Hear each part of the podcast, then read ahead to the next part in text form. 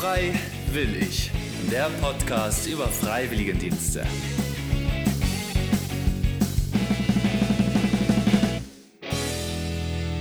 Hallo und herzlich willkommen zu der mittlerweile zehnten Folge von Freiwillig, dem Podcast rund um Freiwilligendienste aller Art. Vom Studium in der Ukraine, einem Au-pair-Aufenthalt in Köln bis hin zu einem BFD im Kindergarten in Moritzburg. Das ist der Weg Tanjas, über den wir in dieser Folge sprechen werden. Viel Spaß beim Zuhören und hallo und herzlich willkommen, Tanja. Schön, dass du die Zeit gefunden hast. Ja, hallo, hallo zusammen. Ja, das war mal wieder ein bisschen auf den letzten Drücker. Du warst die ganze letzte Woche krank, aber jetzt geht's dir besser, oder? Ja, jetzt besser. Das heißt, du Danke. bist bereit, die Folge aufzunehmen. Ja. Wir sitzen uns ja wieder nur vor dem Computer gegenüber, deswegen, wo bist du denn gerade? Ja, ich bin zu Hause in meinem WG in Dresden. Das heißt, du wohnst in Dresden, aber arbeitest in Moritzburg. Ja, genau. Ich wohne in Dresden in einem großen WG, weil wir sind hier äh, sieben äh, Mädchen. Ja. Äh, und ähm, naja, ich wohne in Dresden, aber arbeite ich in Moritzburg. Das nicht so weit weg, vielleicht 20 Mi- Minuten mit dem Bus. Ja. Du bist ja nicht erst für das BFD nach Deutschland gekommen, sondern hast dich nach deinem Studium in der Ukraine ja zunächst für einen Au-pair-Aufenthalt entschieden. Warum?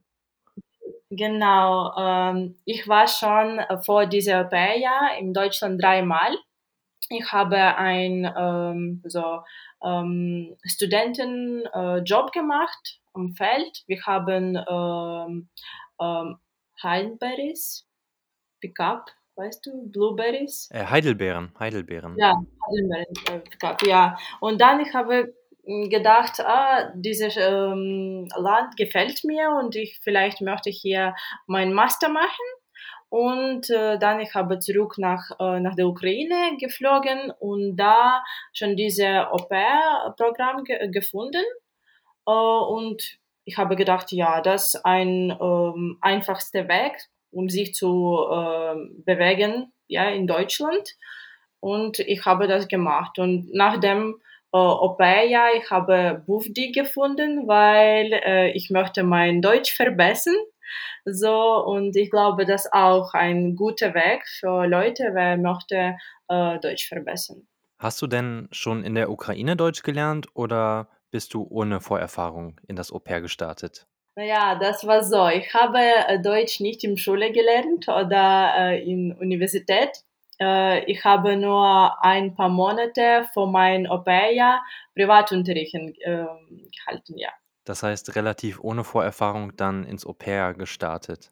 Ja, und erste Monate, ich habe mit meiner Gastfamilie nur äh, auf Englisch gesprochen, weil das war einfachste für mich. Und dann äh, nach dem, diesem Monat, mein Gastvater hat gesagt, nein, Tanja, du musst Deutsch lernen. ähm, naja, aber jetzt das besser als erste Monate in Deutschland. Das glaube ich auf jeden Fall. Aber das heißt, jetzt über die letzten zwei Jahre hast du es dir quasi selber beigebracht dann.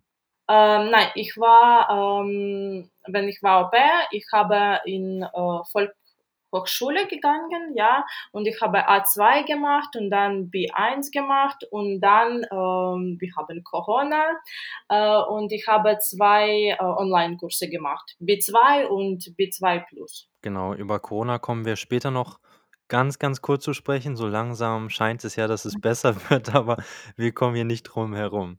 Das heißt, du hast dich nach dem Au-pair dann für ein BFD entschieden, um die Sprache besser und, und weiter lernen zu können und weil du auch in Deutschland bleiben wolltest.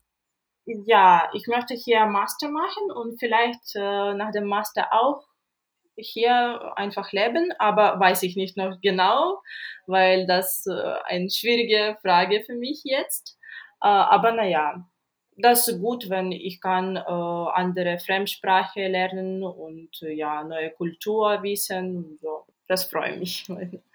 Hast du dich dann für das BFD im Kindergarten bewusst für einen Kindergarten entschieden oder wie bist du da vorgegangen? So, äh, meine Mama arbeitet im Kindergarten in der Ukraine und dann ich habe gedacht, äh, was möchte ich machen äh, so als Bufdi?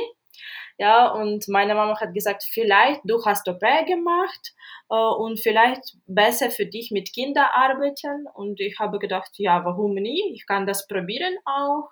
Und dann ich habe ganz viele Träger gesucht und dann Parität gefunden. So, und dann Frau Hafer hat für mich gesagt, ja, suchen wir für dich einen Kita und du kannst probieren, da arbeiten. Was sind denn im Kindergarten so deine typischen Aufgaben? Normalerweise ich, äh, ich helfe äh, für meine Kollegen, äh, die Kinder zu kümmern, ja. Und wir spielen mit Kindern, basteln, malen, ganz oft spazieren gehen, so und ja, machen verschiedene Aktivitäten, so wie Sport zum Beispiel, ja. Aber nichts schwer, weißt du, nichts schwierige Aufgaben. Nein, wir machen etwas Einfachste. Nee, nee, klar. Ich kannte das von meinen damaligen freiwilligen Kollegen, Kolleginnen in Polen, dass einem die Kinder eigentlich ganz gut geholfen haben, die Sprache damals Polnisch zu lernen. Wie ist es bei dir? Helfen einem die Kinder dabei, Deutsch zu lernen? Ja, manchmal ich denke, ähm, so ähm, die Kinder sind äh, besser als jeder Lehrer, weißt du, weil die Kinder kann äh, etwas Schwieriger äh, einfach für dich sagen und du verstehst das besser als wenn Erwachsene für dich sagt das. Ja, und bei mir das funktioniert und manchmal die Kinder sagt, ähm, äh, warum Tanja sprichst du so komisch auf Deutsch oder so? Oder wenn äh, in meiner Gruppe gibt es eine äh, Mädchen, wer kommt aus Russland mhm. und ich manchmal spreche mit äh, sie auf Russisch und da Kinder sagt, äh, warum sie spricht auf komische Sprache? das, das heißt, die Kinder können das auch noch gar nicht verstehen, dass es Russisch ist, sondern nennen das wirklich komische Sprache. ja, ja. Aber das ist süß. Und ich glaube auch, Kinder sind auch relativ geduldig mit der Sprache und wiederholen auch Wörter öfter, oder? Ja, ja. Bevor es mit dem Gespräch weitergeht, haben wir noch mal einen ganz kurzen Einschub, wo es noch mal ein bisschen genauer um das BFD Incoming geht.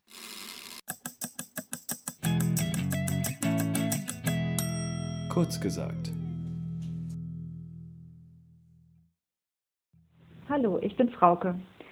Ich begleite seit zwei Jahren den BFD Incoming bei den Paritätischen Freiwilligen Diensten in Sachsen. Und das ist ein ähm, Projekt, wo wir Menschen aus dem Ausland einladen, in Deutschland ähm, ja, den Bundesfreiwilligendienst ähm, zu machen. Vorher habe ich ganz normal im Bundesfreiwilligendienst ähm, gearbeitet, in dem Team auch in den Paritätischen Freiwilligendiensten Sachsen. Und ähm, der Freiwilligendienst wurde von Pia in einer der letzten Podcast-Folgen vorgestellt. Ähm, uns war da, damals schon lange aufgefallen, dass wir viele Bewerbungen aus dem Ausland bekamen und das waren oft ganz engagierte junge Leute, ähm, wo wir gemerkt haben, schon beim Lesen, die haben große Lust, ähm, in Deutschland ähm, zu arbeiten und neue Leute kennenzulernen.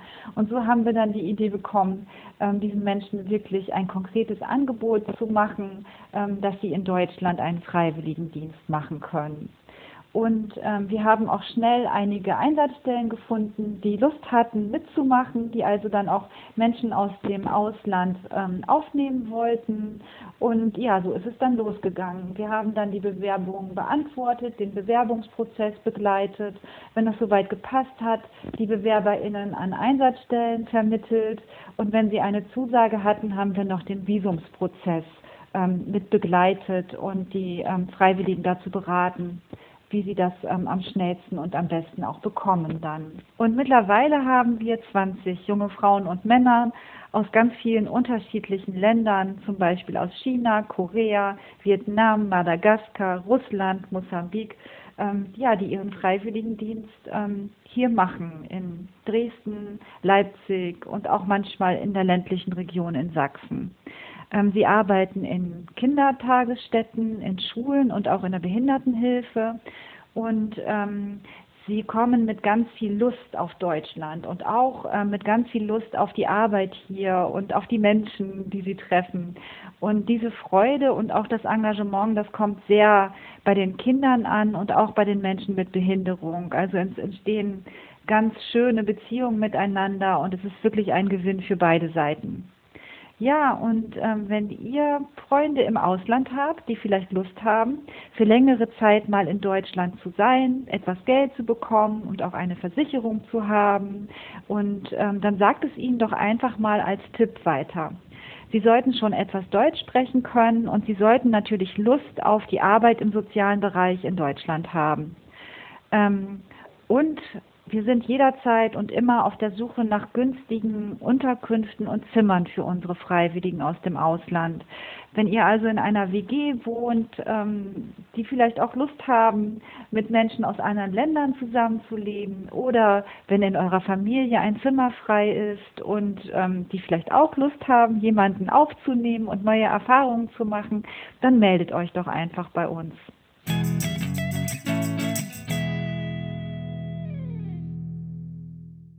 Du bist ja jetzt seit September in deinem Bufdi, richtig?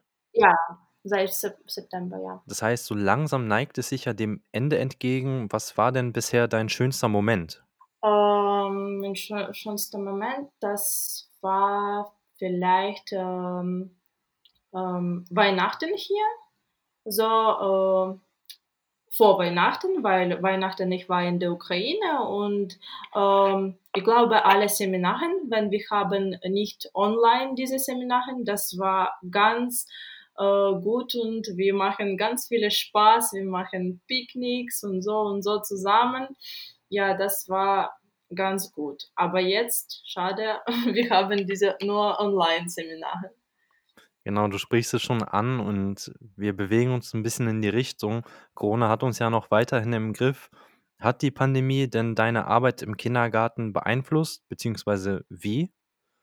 Ja, wir arbeiten jetzt ein bisschen äh, im anderen Arbeitsplan, ja, äh, so, mm, wenn war Lockdown, ich habe so eine Woche gearbeitet und dann ich habe eine Woche frei und dann noch eine Woche ich arbeite und dann noch eine Woche frei, weil wir hatten zwei Teams, das für uns, unsere Gesund, ja, und wir machen das besser, als wir arbeiten alle zusammen und alle in riesigen Gebiet, ja, sind.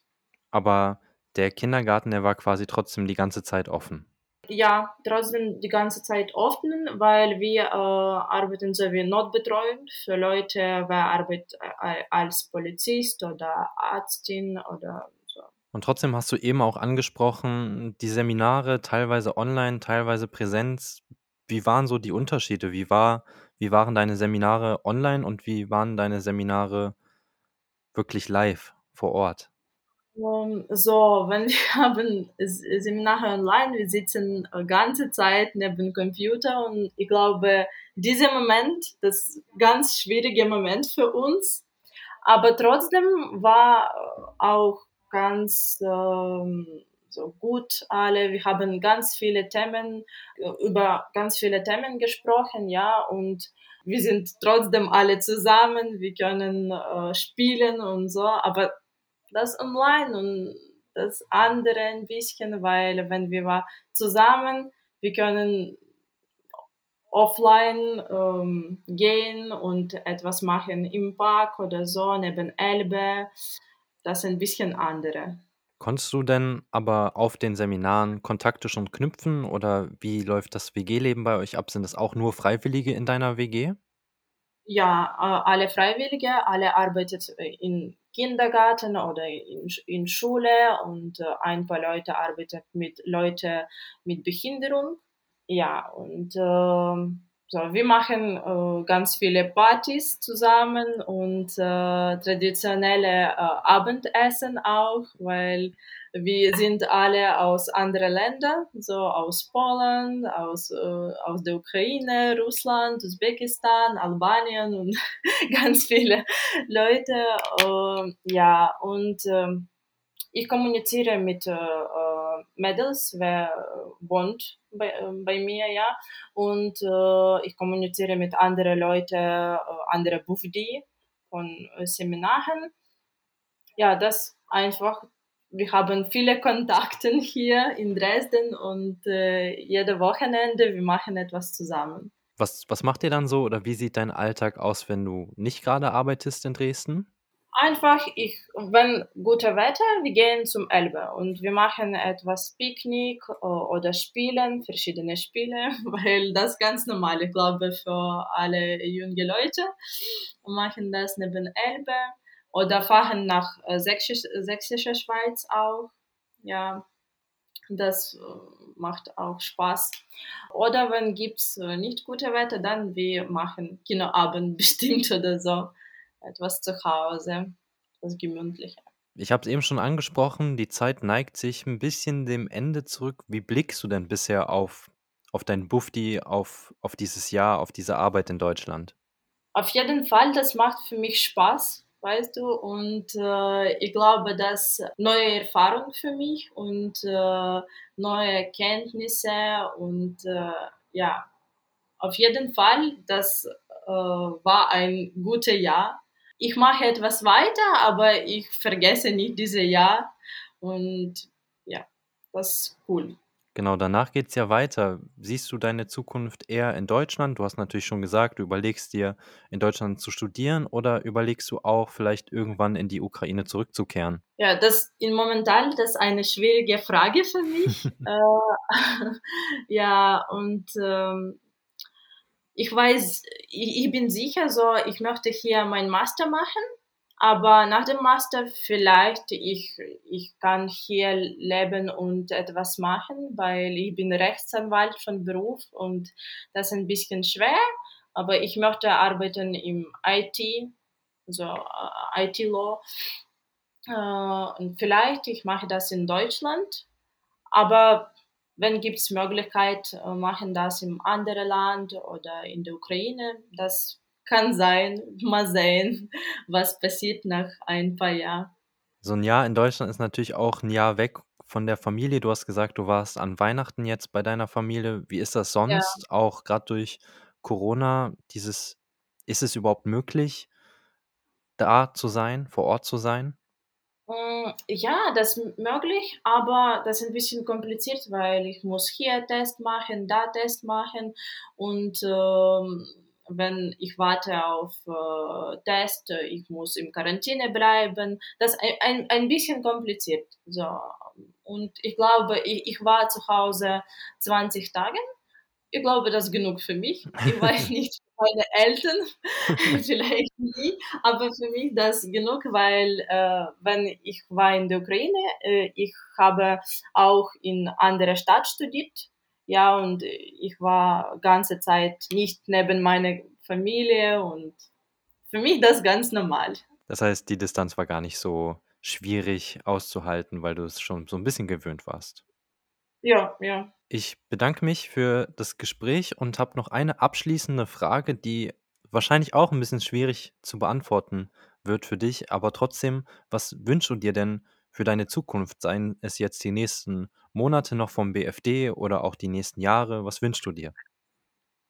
Ähm, ja, das ist schwer, aber ich wünsche mir so schnell wie möglich äh, mein neues Studentleben in Deutschland zu beginnen und äh, alle Tage zu nutzen, weil ich glaube, das ganz wichtig ist in unserem Leben, alle Tage zu nutzen.